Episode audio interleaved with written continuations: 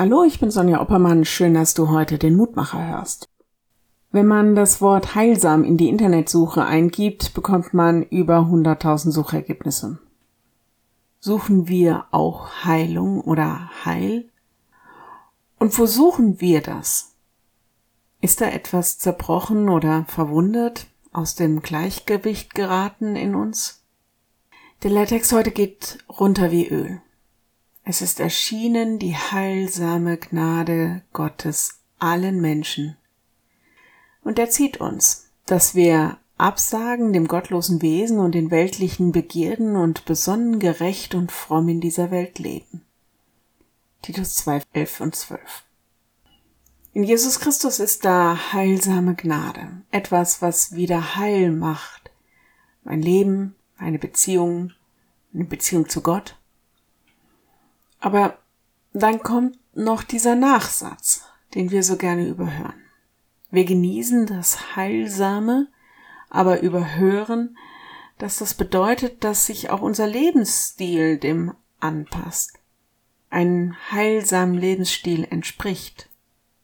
Es geht in diesem Lebensstil darum, dass wir ganz bewusst alles, was dieser heilsamen Gnade in Gott, also auch der Nachfolge Jesu Christi nicht entspricht, dass wir dem absagen, das loslassen, aktiven und passiven Widerstand leisten.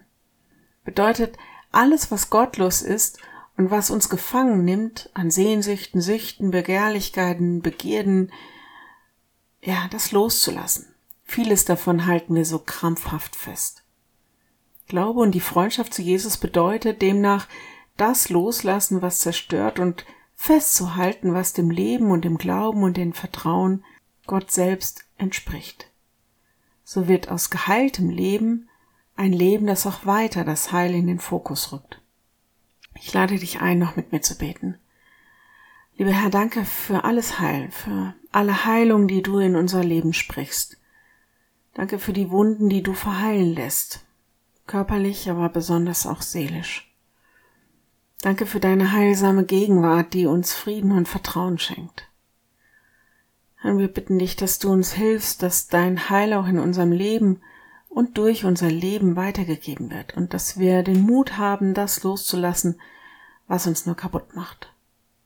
So gib uns dein Heil, deine Liebe, deine Gnade an diesem Tag. Amen.